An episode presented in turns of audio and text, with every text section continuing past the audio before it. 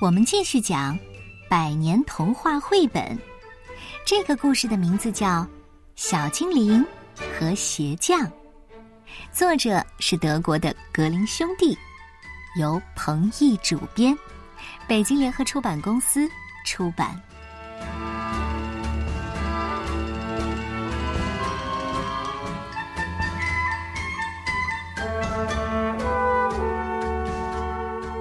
这是很久很久以前，一个善良的老鞋匠亲自体验的一段奇妙的经历。在一个寒冷的冬夜里，老鞋匠把皮革裁剪好，准备第二天一早再缝制成皮鞋。他希望这双皮鞋可以卖个好价钱，否则他就没有钱买更多的皮革来做鞋子了。老鞋匠将皮革细心的整理好，放在桌子上，然后上床去睡觉。临睡前，他高兴的谢谢老天爷，又让他过了美好的一天，丝毫没有为自己的贫穷感到沮丧。第二天早上，令人惊讶的事情发生了：昨晚放在桌子上的皮革，竟然变成了一双鞋子。老鞋匠拿起鞋子，左看右看，前看后看，仔仔细细的放在眼前瞧了一遍。哦天哪，这做工真是细致呢！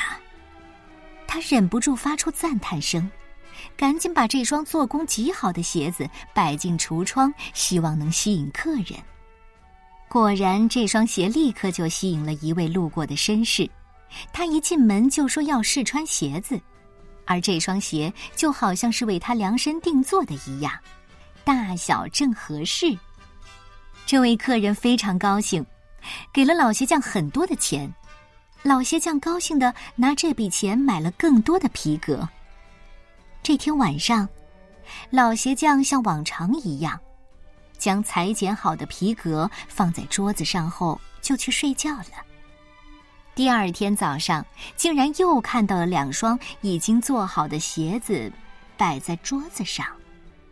和上次一样，鞋子一摆出去，马上就吸引了路人的眼光。这一次是一对夫妻，他们分别试穿了鞋子，竟然也都刚刚好。于是他们拿出了一袋金币作为报酬。这一次，老鞋匠用所有的金币买了可以做四双鞋子的皮革。接着，同样的事情又发生了，总是有人把准备好的皮革做成完美的鞋子，然后吸引到更多的路过的客人。每一位客人试穿以后，总是会开心的付出很多的钱给老鞋匠。老鞋匠的生活得到了很大的改善。圣诞节前夜。老鞋匠对老婆说：“今天晚上我们就别睡觉了，一起来看一看究竟是谁一直在帮助我们吧。”于是他们在工作室的角落里留了一盏灯，然后两个人一起躲在了窗帘后。当墙上的钟指向十二点整点时，工作室的门被轻轻的推开了。两个光着身子的小精灵轻盈的跳上桌子，开始缝制鞋子。他们俩认真的穿着针，双手灵巧地缝着皮革，然后敲敲打打的。不一会儿，一双精美的鞋子就做好了。躲在窗帘后的老鞋匠夫妇看得目瞪口呆。这两个小精灵就这样一直工作，直到把所有的皮革都做成了鞋子。他们满意的点点头，开心的走出鞋店，消失在了夜色中。老鞋匠的老婆说：“他们帮了我们这么大的忙，却连一件衣服也没有。我想为他们做几件衣服，你说好吗？”老鞋匠非常赞同他的想法。呃，那。那我也为他们一个人做一双鞋子吧。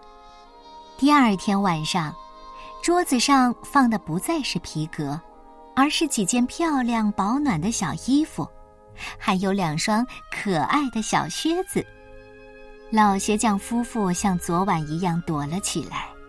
到了午夜十二点整，小精灵们又准时出现了。他们发现了桌子上的衣服，开心的不得了，一件又一件的拿起来试穿。两个小精灵穿上衣服，一边唱歌一边跳舞，开开心心的离开了鞋店，从此再也没有出现过。因为之前小精灵们的帮助，老鞋匠夫妇建立了很好的口碑。到老鞋匠退休之前，鞋店的生意一直都很好。